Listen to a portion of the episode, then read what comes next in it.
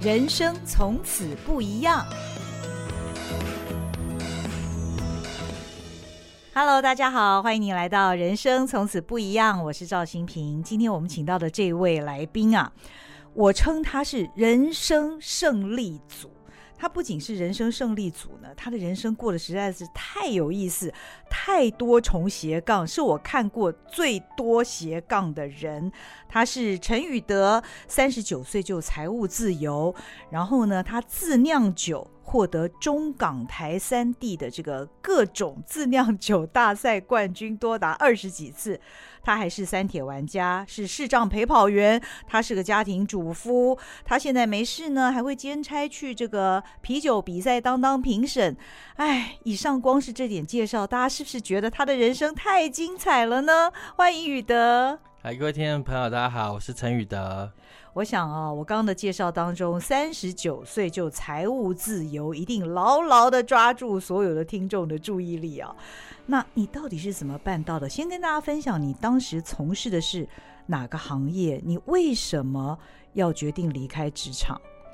我一开始其实我人生第一份工作其实是在广达电脑工作，嗯，那知道那当时是全世界最大的笔记型的制造商，嗯哼哼。那我当我在工作到呃三年半之后呢，嗯、其实我人生就遇到一个最大的一个转折点，嗯，对，啊、呃，其实我以前我们的家境并不好了，嗯哼哼，所以其实很多在之前我是其实在尽量帮家里可以去清除一下债务的部分，哦，对，所以。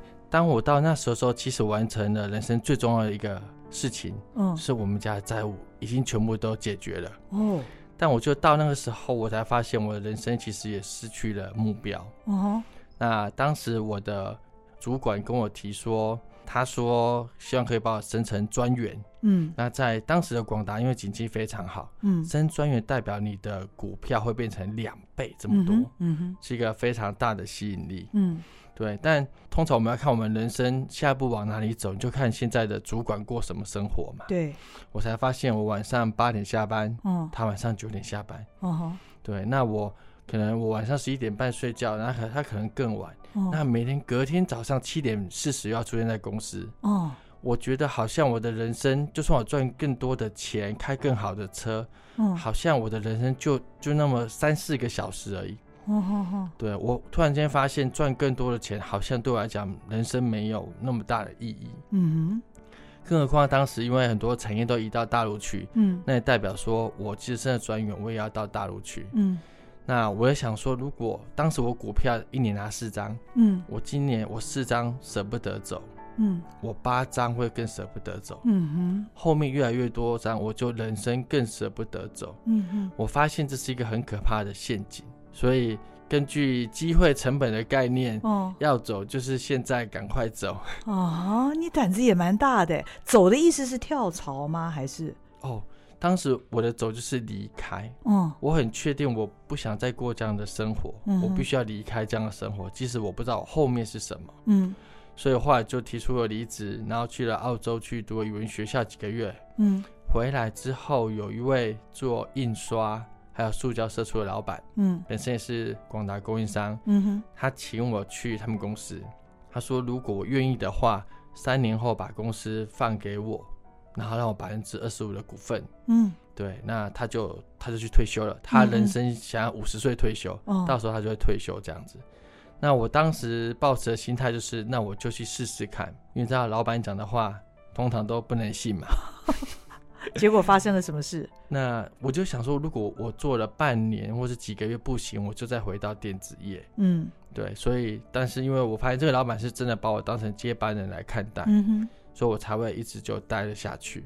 不过其实我做人真一个很大的冒险，我从一个年薪可能八九十万的一个工作，跳到一个月薪只有三万五的工作。哦，对，我想大家都想说，哇，百分之二十五的股份好棒哦。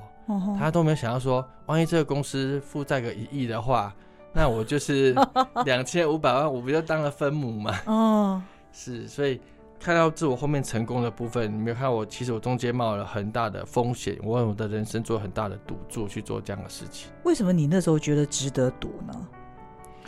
嗯，我那时候有一个想法是，如果有人愿意把他的公司让我来经营看看，嗯，嗯其实我好像是站在一个巨人的肩膀上，嗯，去模拟经营一家公司。嗯就算我失败了，也可能是我人生很重要的一次的经历。嗯嗯嗯，对，所以我是抱持这样的心态去做这个事情。然后另外一个就是，因为我从小其实是半工半读长大的小孩，这也反映到我后来的斜杠人生是，让、嗯、我们到很多地方去打工，我们必须要很快的学会这个东西。比如说你在生产线的那个生产线上面组装东西，如果你动作太慢，后面的阿姨就会给你白眼，东西都堆在你那边，哦、所以。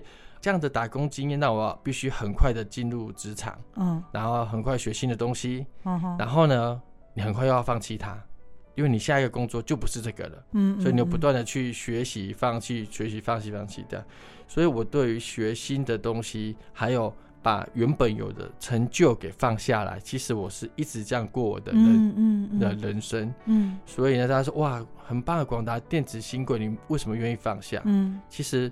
这一个模式一直在我的人生里面出现过。嗯嗯，对。那后来你真的接了那个老板的公司了吗？嗯，我在三十二岁后就当上了公司的总经理，然后兼合伙人。哦、那我觉得，嗯，我我自己也非常幸运，嗯，然后也去搭上整个产业上的趋势，嗯。当然，我自己在我自己的身体上去下了很多功夫，嗯嗯。其实我二十几岁就开始去上很多。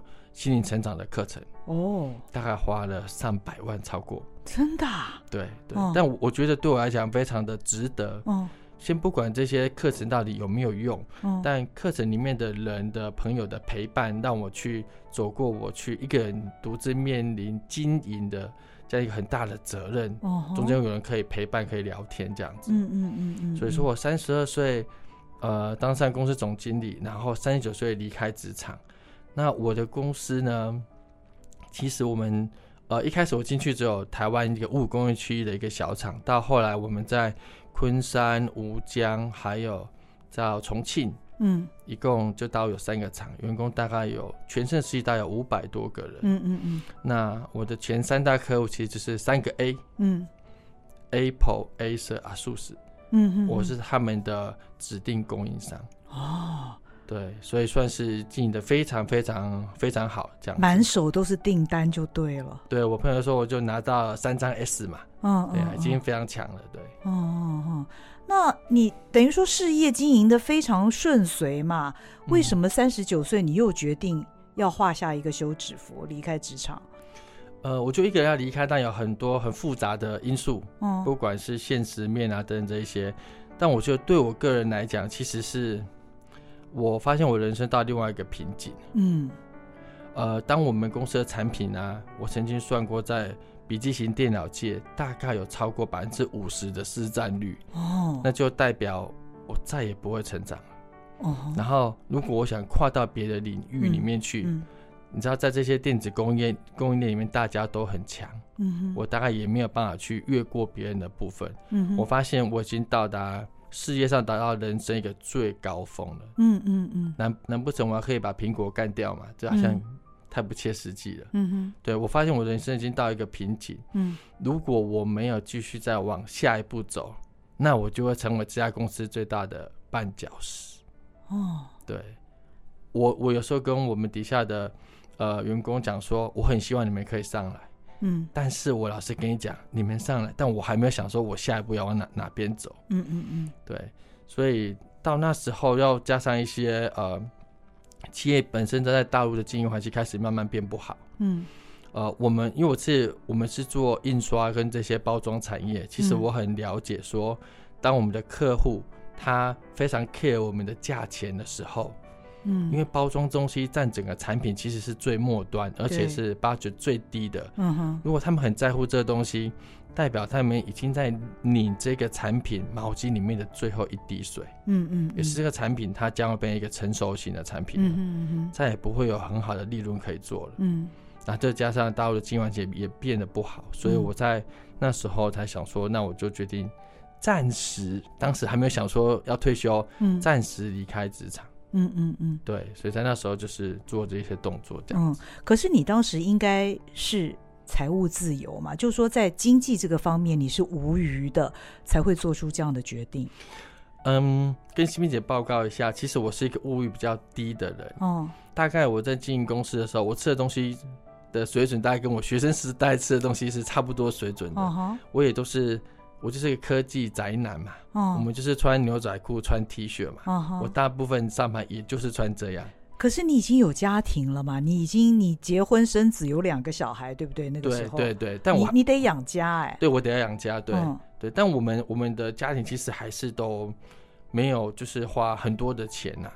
应该这样子讲，我虽然我的收入提高了，但我的消费啊，其实并没有，并没有提高。我没有像有些人说，我可能一年赚五十万，我可以买一台五十万的车，然后赚一百万，他就买一百万的车。我没有，我大部分就是我赚的收入越高，但我的消费其实是没有跟着提高的。嗯，但当然照顾家庭的部分是原本就就要有的。所以，我就是因为有这一段的差距，所以其实我有累积到财富，嗯，因为毕竟我是股东嘛，嗯嗯，我是总经理，我当然薪水比较高，嗯嗯，对，所以我就是因为消费也不高，所以中间就累积财富，然后我大部分理财都是买房地产。哦，好聪明哦！也不是我聪明，是因为我从大学时代就开始有买卖股票，哦哦，对，然后我发现就是。等我经济状况越好的时候啊，我投入在股市上越多，这个部分会会对我在经营企业上造成心理上面很大的波动。哦吼，对我就会不小心随着股价而波动。对我就不小心划了，今天又赚多少钱，赔、嗯、多少钱，嗯嗯嗯、那这对我在经营企业上有很大的。影响，嗯，对，所以我后来就是决定，我都不想再碰股市这一块了，嗯，对。可是你在三十九岁那个当下，换句话说，你只是按下一个暂停键嘛，对不对？是是。那以你过去总是重新开始另外一项事业这样的一个模式，但是这一次却不是哦，你反而是开始了一个多重斜杠的人生，为什么呢？呃，因为当时我遇到几个问题哈，嗯、就我三十岁离开之后，嗯，因为我以前是做印刷业，嗯，那这个东西在台湾它已经是一个比较夕阳的产业了，嗯、而且规模也都不大，嗯，所以我想在当总经理这个职位呢，大概我必须是股东或是皇亲国戚，嗯嗯，所以在台湾要找这样的工作其实是有困难的，嗯哼，再加上因为当时我们的我们的小孩，我们决定要让他接受华德福教育，嗯哼。那我们可能要搬到宜兰去，嗯嗯，对，所以在我地点还没有确定之前，我也想说，那我就先暂停这个工作的部分，嗯，因为我都不知道在哪边工作嘛，所以我就让工作自己先暂停下来。嗯，虽然刚离开了一两年呢，朋友都会找我投资啊，干嘛？想说啊，这个人 闲不下来的啦，因为因为就是混个几个月，他一定会再出来搞东西。对对，对他们没有想说，我这次是真的不想再碰。那个呃，生意上的事情，哦、对，所以慢慢生意上的朋友就会变比较少，哦、包含甚至说我在酿精酿啤酒得到很多奖之后，哦、开始有人要找我开酒厂啦，哦、卖酒啊，嗯嗯，对，但我都很明确的知道说，我是一个做事会很投入的人，嗯，我会百分之百去经营好这个事情，嗯，但我现在要做的就是把我的家庭照顾好，嗯哼，所以如果我因为这样子去经营精酿啤酒，别人跟我讲说：“哦，可以赚钱干嘛？”我就会发现这跟我要的初衷就不一样了。嗯，嗯，所以我宁愿就这一块，我完全就不碰它这样子。你我觉得你的思维真的跟大多数的人不太一样哈。那呃，你从三十九岁财务自由。退休之后到现在也已经过了九年的时间了。嗯嗯嗯。那这九年当中，你怎么安排规划你的生活呢？因为看起来用外人的眼光来看，你的生活是非常精彩的，又酿酒又运动，然后又华德福哦，又在家长会里面非常活跃。你是在呃离开了你那家工厂之后，应该是说之前你就规划了你未来的生活了吗？呃，其实不是哎、欸，我、嗯。一路上都是摸着石子过河。哦、欸，我是一个很喜欢读书的人，嗯，所以当时其实我有去找过书，嗯，然后我去发现有一位他是四十五岁就退休，有一位叫老黑的一、嗯嗯嗯、一位他也是有出书的，嗯，那我记得他是壳牌的总经理，嗯，他是四十五岁退休，但我就发现他的例子跟我都不上，因为他没有小孩，嗯，那他年龄又比较大一些，所以我其实找不到潜力，我可以、哦、我可以遵循的一一个对象这样子，哦所以我就一路上就是自己摸索，自己这样子过来。我就想说，如果我没有潜力可循的话，嗯、那我自己就来当那个潜力好了。对，所以我其实我一开始离开的时候啊，我其实有列出了几件事情，就是如果我三个月后人就要离开这个世上，嗯，那我什么事情我没有做，我会非常遗憾。嗯哼，我就把它列出来。嗯，那我就去把它完成。嗯嗯，哪三件？比如说，我要跟我的爸妈去和解，哦、对，可能小时候发生一些什么事情，我想跟他们讲，跟他们讨论。那比如说是，呃，我很想去骑脚踏车一日北高这些事情，就是我人生觉得我没做，我觉得非常遗憾的事情，我就先把它完成。嗯，然后其实我每一年都会定一些新的挑战自己的目标。嗯，比如说完成第一场铁人三项啊，超铁啊这些东西，嗯嗯嗯或者是双塔这些东西，嗯、对。然后，呃，我发现一个事情，就是我的目标哈，到后来啊，越来越不受控。嗯，好像就是我自己可以定自己的目标，但是好像老天爷会帮我安排一些其他的事情。哦哈。以今年来讲，说我其实没有想说我要当一个演讲者的。嗯。但就在今年一月份的时候，因为我们盲人环塔书发表完之后，嗯，那我们东山乡，我现在住宜兰，东山乡图书馆觉得很棒。嗯他就帮我邀约东山乡的，一共有四所国中小，希望我去他们那边演讲。哦，对，然后后来呃，又有人帮我安排了大安呃中山女高跟大安高工，嗯、那这些是我人生没有想过的。嗯嗯嗯。嗯嗯那这也也没有在我今年的清单里面哦。嗯、然后然后我今年还做了要成为 AED 跑者。嗯哼。就被 AED 的 runner。然后呢，这个事情也是我们盲人环台的会长跟我讲说，宇德。你都带视障朋友跑步了，嗯，后面多背个东西好像也是蛮合理的嘛，嗯哼，我听一听，嗯，好像是这样，所以我就上了 AED 跟 CPR 的训练，嗯，然后成为 AED 跑者，嗯，然后他们又说啊，我们需要拍开一个 Podcast 的节目，你来当主持人，为这些做公益的朋友留下一些人生的记录，嗯哼，我就想说，好像也，我虽然没有做过，但我就我试试看嘛，不行就算了，所以这个东西也是多出来的。嗯嗯嗯，对，我发现就是好像老天有安排我做一些我没有意料中的事情，每年都有一些新的事情来找你啊。对对对，每一年对那。今年我还会办自酿啤酒的比赛，嗯，嗯对，这是我以前没有做过的事情。嗯，那我们就从这个自酿啤酒的这件事情来谈起好了。嗯，你是怎么一头又栽进了自酿啤酒的这件事，而且一做又做那么好，中港台三地你拿的冠军总共二十多次哦。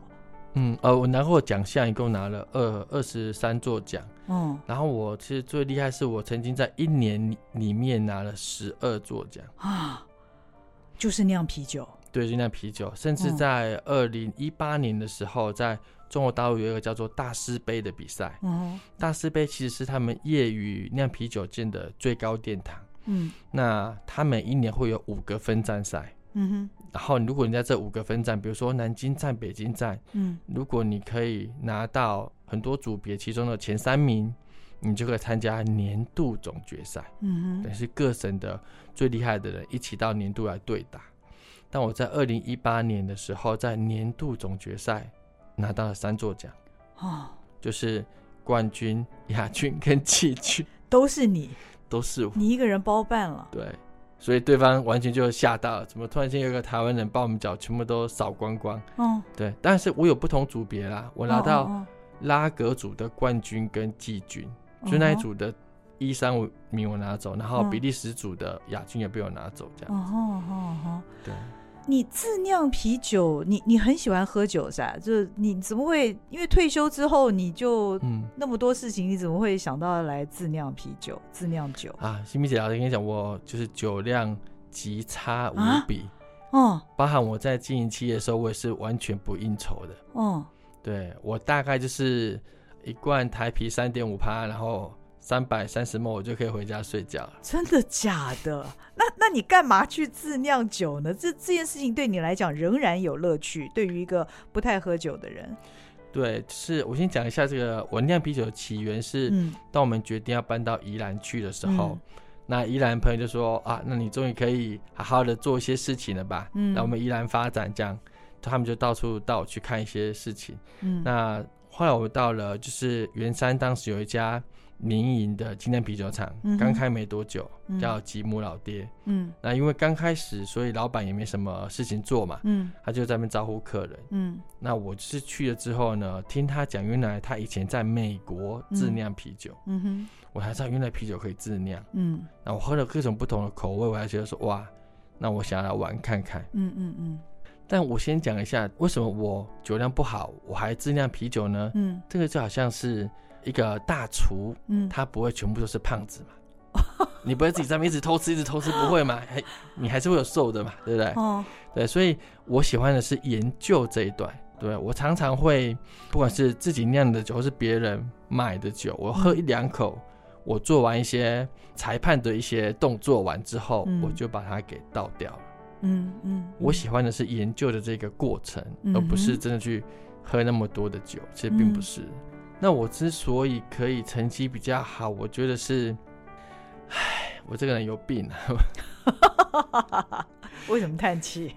就是呃，我做这事情我会完全的投入，嗯，然后我很无论如何想要把它做到最好，嗯，所以当时在那个时钟黄金底下呢，其实台湾的这个风气也没那么丰盛，也没那么盛，然后我很多资料我都自己上网去国外找，嗯，然后我会缠住。高手们，嗯哼，就在自酿聚会里面缠住高手们，嗯、问人家怎么酿好的，嗯，因为很多是要经验的传承，但我酒量又不好，嗯，所以自酿聚会里面一定会喝酒嘛，对。然后我问完之后呢，我赶快躲到厕所里面去，把他刚才讲的事情赶快记在我的手机里，哦，因为我酒量不好，我等一下就会忘记了。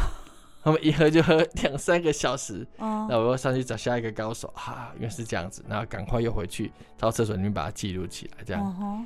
然后我也常常为了让一些以前的那种评审能够喝我的酒，所以特别就从台北开车到新竹，开到云林去，请他们喝我的酒，给我意见。甚至我要当时台湾没有液态的酵母，uh huh. 我还特别带我妈去香港玩。嗯，哎，说是去香港买，其实我去香港买液态酵母，哦，自己用冷藏再带回来。嗯嗯嗯，包含我去大陆参加这些比赛，其实我全部都是自费去的。嗯嗯嗯。那这样比赛是不会有，就是给你奖状或奖品，不会有任何没有没有奖金的，没有这种事情。所以我常常飞香港比赛、飞大陆比赛，这些我全部都是自费，或是请我一些台商朋友帮我带去比赛这样子。嗯，所以我就是一个。会无论会把事情做好的人，嗯哼，那我常常会做一个事情，就是我原本要酿一支酒，嗯、那已经酿好喽，已经开始要发酵喽。但是呢，我隔天呢去参加自酿聚会，别人跟我讲说，哎、欸，我听说有一个什么方法可以做，嗯，我说啊，原来如此。我回去呢就把昨天的酒整个倒掉，重做，我要重新开始用新的方法做。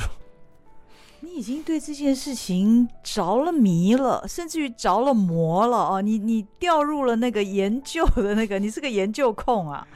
但是你酿完之后你自己喝吗？如果我自己喝很多，那代表我真的酿得很好。嗯、但我通常都不会喝到很多。嗯，就是因为我的标准变得越来越高，越来越高。嗯哼，对。那你酿完之后，你的酒都怎么办？请你的朋友喝。对，我大部分都请我的朋友喝，因为台湾的法律规定是自酿啤酒是不能够卖的。嗯哼，对，所以我大部分是请我的朋友喝，或者是铁人队的活动，或者是盲人环台活动，请大家喝这样子。嗯嗯嗯。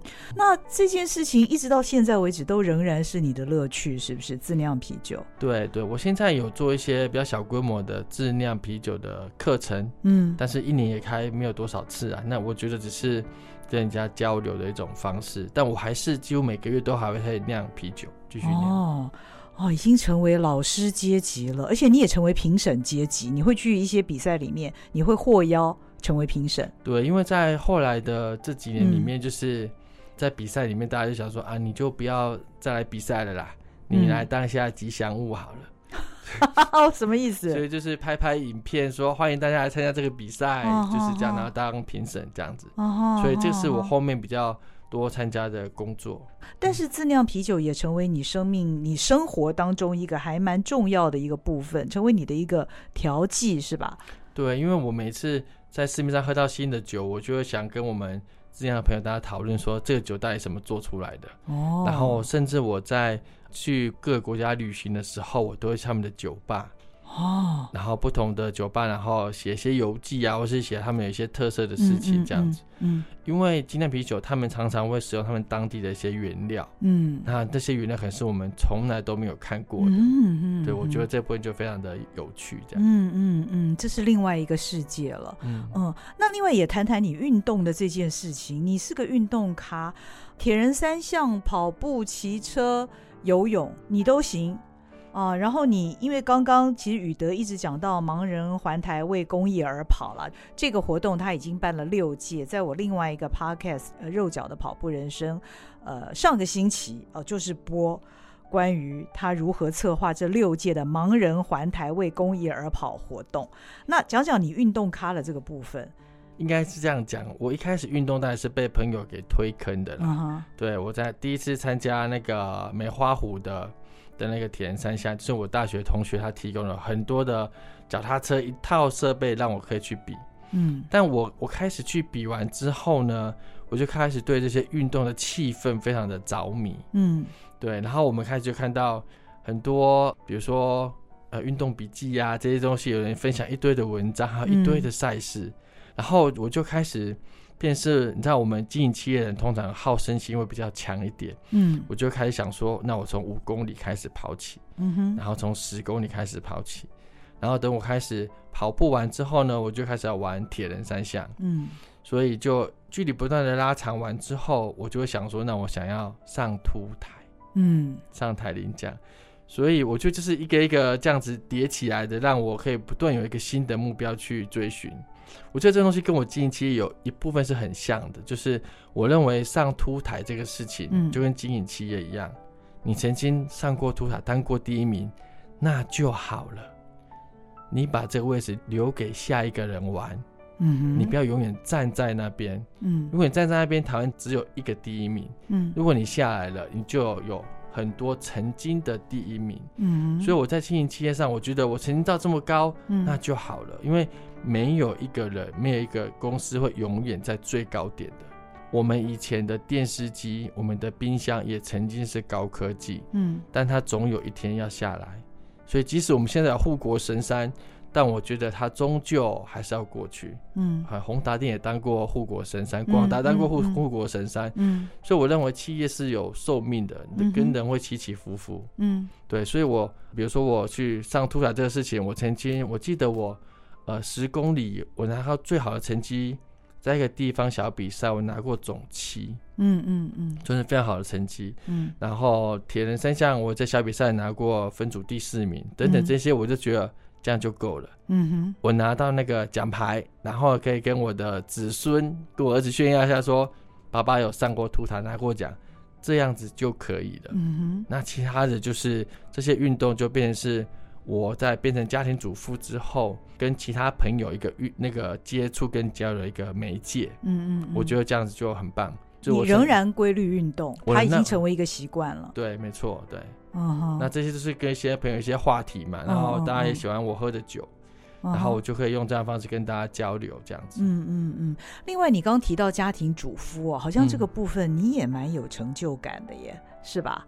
是因为 我们家里面选择一个很不一样的教育系统，嗯，对，我们学的是华德福教育，嗯哼，我们又只能在台北市读的嘛，嗯，所以我们家其实是没有电视，嗯，当我们决定要接受这个教育的时候，我就把家里两台电视全部都送人家了，嗯哼，那我们家是住在宁夏夜市附近，嗯，然后幼稚园是在东门站那边，嗯哼，所以我为了不让我两个小孩接触到山西接触到电视。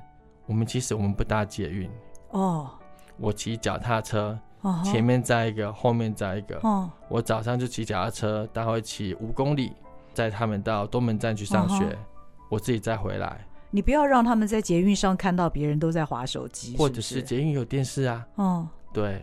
那学校里面不会有小朋友，其他小朋友划手机吗？华德福教育里面，我们在国小阶段，我们是完全不接受山西的。哦，就是一个这样子的一个体系。哦、对，包含就是我们玩的玩具也都是天然的玩具，嗯、比如说石头啊、嗯、树枝啊、沙、嗯、这些东西。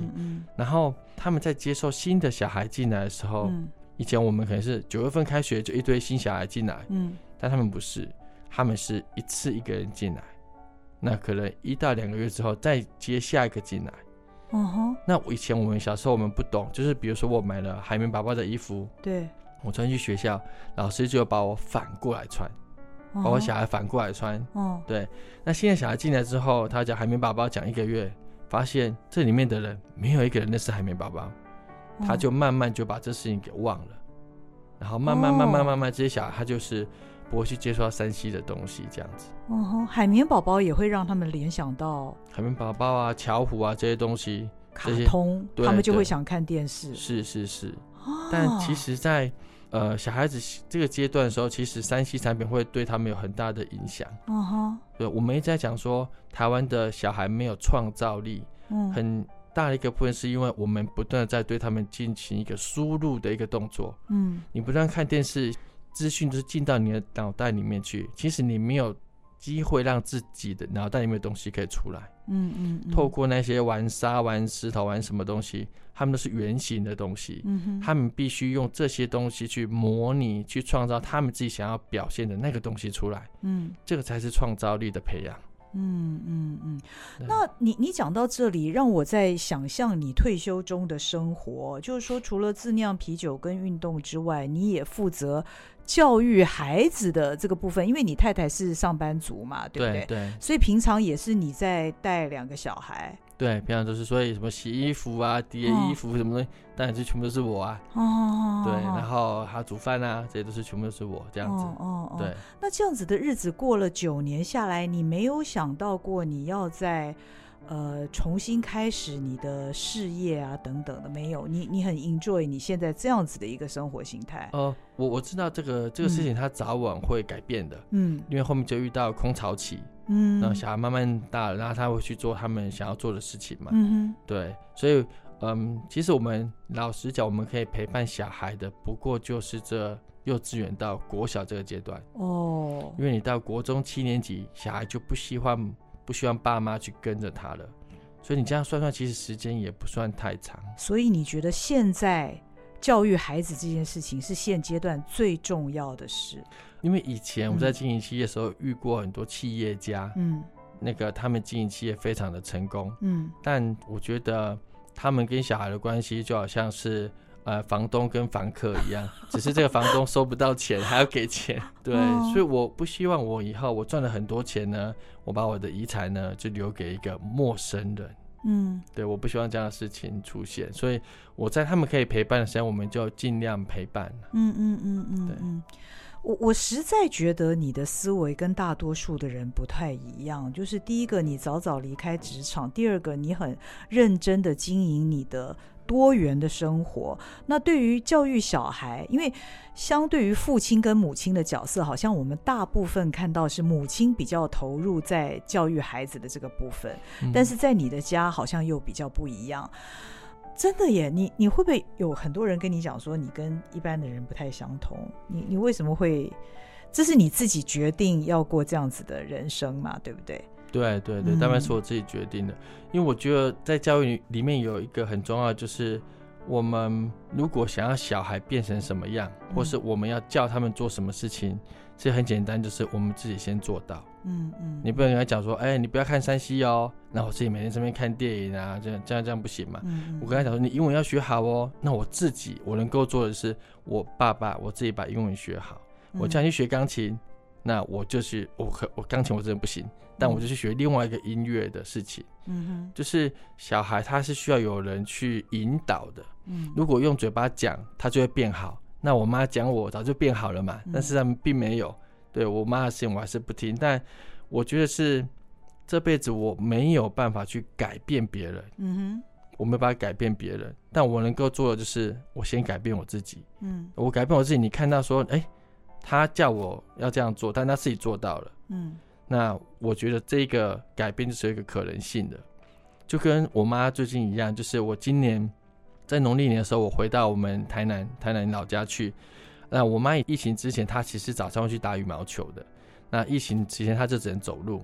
我就发现呢，她早上都跟另外一位八十几岁的老太太去走路。嗯哼，我就跟她说：“妈妈，我买一个什么手环给你，你去记录一下你到底走了多久。”嗯，我才发现，天哪，我妈走一个小时走了四公里多。我说：“妈妈，你这样子走走路太可惜了，我来帮你报一场马拉松的比赛。”真的假的？对，后来我就帮我妈报了今年的四月份的在我们宜兰的一个比赛，这样子。那我妈就很认真的去走路这个事情哦，哦嘿，他每天就会发在我们群组里面，他就不再只是发早安图了，哦，他还要发他今天走路的记录，哦，好然后仿佛就是我的自己跑步这运动人生呢，就影响了我妈。你妈妈也也跑马拉松了吗？对，我妈就快走而已。哦。对，所以我就帮他四月份报了一个六公里的马拉松赛。哦，从六公里开始。对，然后我们有先约好，就是我们只走，我们绝对不跑。嗯，因为我妈也七十五岁了。嗯哼。对，所以我就是用这样的方式，我自己先做到，我再去影响别人。嗯。然后让他们看到说这个可能性这样子。嗯嗯嗯。我觉得谈到现在，嗯，大家有没有跟我有同样的想法？就是陈宇德对于他人生的优先顺序。一方面排的跟其他人不太一样了，因为像你这样正值壮年，你还不到五十岁嘛。嗯。那一般的男性可能都是以打拼赚钱为主，但是你是以经营生活、家庭，啊，跟一个健康的一个人生为主。你的优先顺序跟一般人不太一样。你是怎么能够？当然，我觉得你也许你在财务上。有足够支持你的这样的一个条件，但是要把自己的生活安排的这么丰富，其实也很不容易耶。我觉得人生其实很短啊，嗯、我觉得其实人生很短。如果最近大家看新闻知道那个 Coco 李玟，他我记得他跟我同岁耶，哦、而且他财务状况更是很好。但我觉得在这几年看起来，好像很多人他在很年轻的时候，可能很快就会离开这个世界上。嗯，所以对我来讲，在财富自由。达成之后，我我发现我人生的经历呀、啊，比赚钱还要来的重要。嗯嗯，我我觉得我们有机会来到地球这个地方，老天也绝对不是只是来派我们来赚钱而已。嗯哼，对，我觉得我们在人生的去。人生历练当中去创造这些过程，或者是这些呃很多很精彩的回忆，这才是我们来到这个世界上的目的。嗯嗯。嗯，那我要讲财务自由这个事情，其实是一个假的议题。哦、嗯。其实如果你的物欲够低，嗯，你马上就可以财务自由。但我我要举一个极端的例子，好，极端的例子就是，比如说西米姐现在马上去出家当尼姑。嗯哼哼。当然寺庙就发给你制服，然后又供你三餐，所以你物质已经没有了，解决了。你心里每天在那边是在念佛，所以你心灵也自由了，你马上就两个都财富自由了。哦，但这是一个极端的例子。嗯，我只是要讲说，其实，在我们的物欲够低呀，其实我们可以选择方式是让我们自己物欲够低，然后我们先在心灵上面是没有任何的缺乏的，我们再去往下一个我们想要创造人生去走。嗯哼。嗯嗯嗯，那你会给？因为我想一般人也很希望自己能够早早退休，是，但是可能会被一些经济的问题，会被家庭等等所捆绑。你会给这样的人什么样的建议呢？我首先我先讲，我并不是什么什么 ETF 达人啊，什么存股达人啊，大家听了我方式可能会非常的吐血这样子。嗯。如果是我会建议大家，就是先不要把财务自由摆在你人生最重要的那个部分。嗯，你要把你自己的事业或者是你的工作摆在第一位。嗯哼，啊，以我自己的例子，就是我要做的是我如何成为业界第一。嗯哼，对，财富自由只是这个中间的一个附属品而已。当我达到。业界第一，我我就会得到财富自由。嗯哼嗯哼，如果你是一直一直追着财富自由，它就会成为一个无限的循环。嗯哼，就是我今天有钱了，我接下来我还在更有钱，嗯、还在更有钱更有钱。嗯，但如果你只是把它当成是一个中间的附属品，你就不会被它捆绑住。嗯有一天你达到财富自由的时候，你才可以去创造下一段的人生，而不再只是陷入追求财富的这个部分，嗯，所以我觉得就是大家先让去做投资的这个本金，也就是我们自己的本业，嗯，我们把它做到最好。那接下来你的本金够大，你就可以选择一个波动比较小的金融商品，嗯，去做投资，嗯。这样子就可以了。嗯，对，嗯所以嗯。哇，我只能说大家努力工作，然后让自己的人生呢不断去冒险，然后去创造自己不同的人生，然后你就会得到这方面的成就，这个成就会就会带给你财富了。嗯嗯嗯，那我相信你对于你现在的生活是满意的。你对于自己未来的人生有什么样的规划或是目标吗？如果以今年来讲的话，我会办那个呃质量啤酒的一个比赛，哦，就是我以前你自己来办，对我自己办，对。啊，然后在运动目标，其实，唉，我今年不小心报了一日三塔。啊，我我想，因为我们这个节目的听众很多，他是没有运动经验。你你你告诉大家一日三塔有多难？是哪三塔？好，我先讲一下什么叫一日双塔哈。嗯双啊，先讲更更浅的一个叫做一日北高，就一天内骑脚踏车从台北骑到高雄，三百六十公里，嗯这叫一日北高。好，够惊人了。对，以前嗯柯柯市长他就有完成过。对，然后在下一个阶段叫做一日双塔，就是啊从最北的富贵角骑到最南的鹅銮鼻，呃，五百二十公里。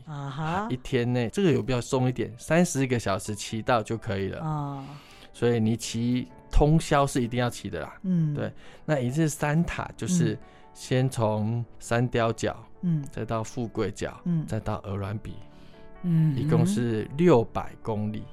啊。对，这是我为自己人生今年定的一个要挑战的目标的。嗯嗯嗯，太有意思了。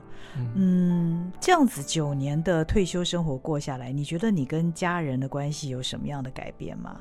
哦，我觉得跟以前非常不同，就是因为以前在工作的时候啊，其实都以工作为主。嗯然后我记得我有一次出差，好，原本讲好客户讲说跟我去，叫我去一个礼拜，对，结果我在那边待了三个礼拜，嗯，对，然后老婆有翻脸吗？当然就要要翻脸，然后我就就是住在饭店里面啊，我就当时我就最难过的一件事，印象最深刻的是，有一天早上啊，饭店很贴心，我我就是回去的时候，发现在我的桌子上了放放了一个那个月饼。嗯，我才吓一跳啊！已经中秋节了，怎么会这样？对，然后哦我立即就跟我们公司讲，我要换饭店。哦对我真的不想让在这边变成熟客，哦，然后把我换一家饭店。我想住别的饭店这样子，嗯因为我觉得太太太过感伤了。嗯嗯，对，所以工作会占了我大部分大部分的时间这样子。哦对，所以可以跟家人在一起，我觉得是一个很棒的事情。那即使以后假设我还有新的事业或工作，其实我觉得我们这个感情其实是不会断不会断掉的。嗯嗯嗯，而且呃，宇德他从退休以后，他策划了好几次的家族旅游，除了跟自己的父母亲之外，还包括了整个家族，呃，也都是他来规划的。嗯，我觉得今天跟宇德聊这一场下来，嗯，大家当然会觉得哇，真的啊、呃，觉得你的人生充满了好多好多的精彩哦。嗯，好像一般人不太有这样子的经历哦。呃，包括体能，包括兴趣，包括你对于呃教育孩子这方面你自己的付出，而且这是你非常感兴趣也觉得重要的一件事情。我觉得宇德他的人生观有值得我们学习的地方，因为我想大部分的上班族正值壮年的时候，我们每天都在为了我们的工作，为了我们的家庭打拼，我们为了一些很紧急的事情，可能不见得是重要的事情。在焦头烂额。那宇德在他三十九岁最成功的时候，他画了一个休止符啊，按下了暂停键。但是暂停键之后呢，迎接他的是更精彩的一个人生。也许我们没有办法像他这么丰富啊，或者是有那么好的体能，可是我们可以从他的人生当中想一想，我们的日常，也许我们可以让我们日常的生活有更多一点。不同的滋味，精彩的滋味。是哦，顺便提一下，嗯、我最近会开始写书，我人生第三本书。嗯、哇！我就是将会分享我这个过去这，因为明年是我第十年嘛，嗯、我现在去分享说我这一路上的过程。嗯、其实我有很多的心情转折，或者是别人怎么看待我这个人。嗯，因为比如说，你看在幼稚园四点多来接小孩，的是阿公阿嬷。只有我一个爸爸站在这边，而且很年轻的爸爸呢，很年轻的爸爸。啊、对，哎，那如果我跟他讲说，我今天请假，嗯，那你整片一天而已，对，但是每天都是你这样子就不太合理了，对，所以啊，别人怎么看待我，还有我做这些。呃，很多人生重大决定的时候，其实人生有很多挣扎跟转折的。我会透过这本书来跟大家分享，因为我觉得每一个人都会走到这样的阶段。嗯，那如果我可以去分享这部分呢，那就会等于是前面曾经有人登山走过，我们做一个痕迹在前面，做一个结在前面，后面的人如果有机会想要走，他就会有一个潜力可循。嗯嗯，就像我以前我想要。找这样的例子去看书，发现没有，嗯，所以我现在就会成为那个记录者，嗯，对，我先走就是这一条路，我走走看看，然后给大家后面的人他有一个可以依循的方向，这是我想要这本书走的一个方向，这样。好棒哦，祝福你。不过当然，在他的书没有出来之前，其实大家也可以上他的粉砖看看。你有两个粉砖了吗？对对对对，一个自酿啤酒，那个叫什么？Daniel 铁人精酿啤酒制。哦，Daniel 铁人精酿啤酒制，还有另外一个是关于盲人环台的这个粉砖吗？哦，盲盲人环台粉丝，他是公共的粉砖，对。哦，那他如果想要找我的个人生活，可以找就找 Daniel 陈陈宇的，这样就可以了。哦，好好，那今天谢谢宇德来到我们的节目，跟我们分享他非常不一样的人生。也谢谢您的收听，我们下回再会，拜拜。谢谢大家，拜拜。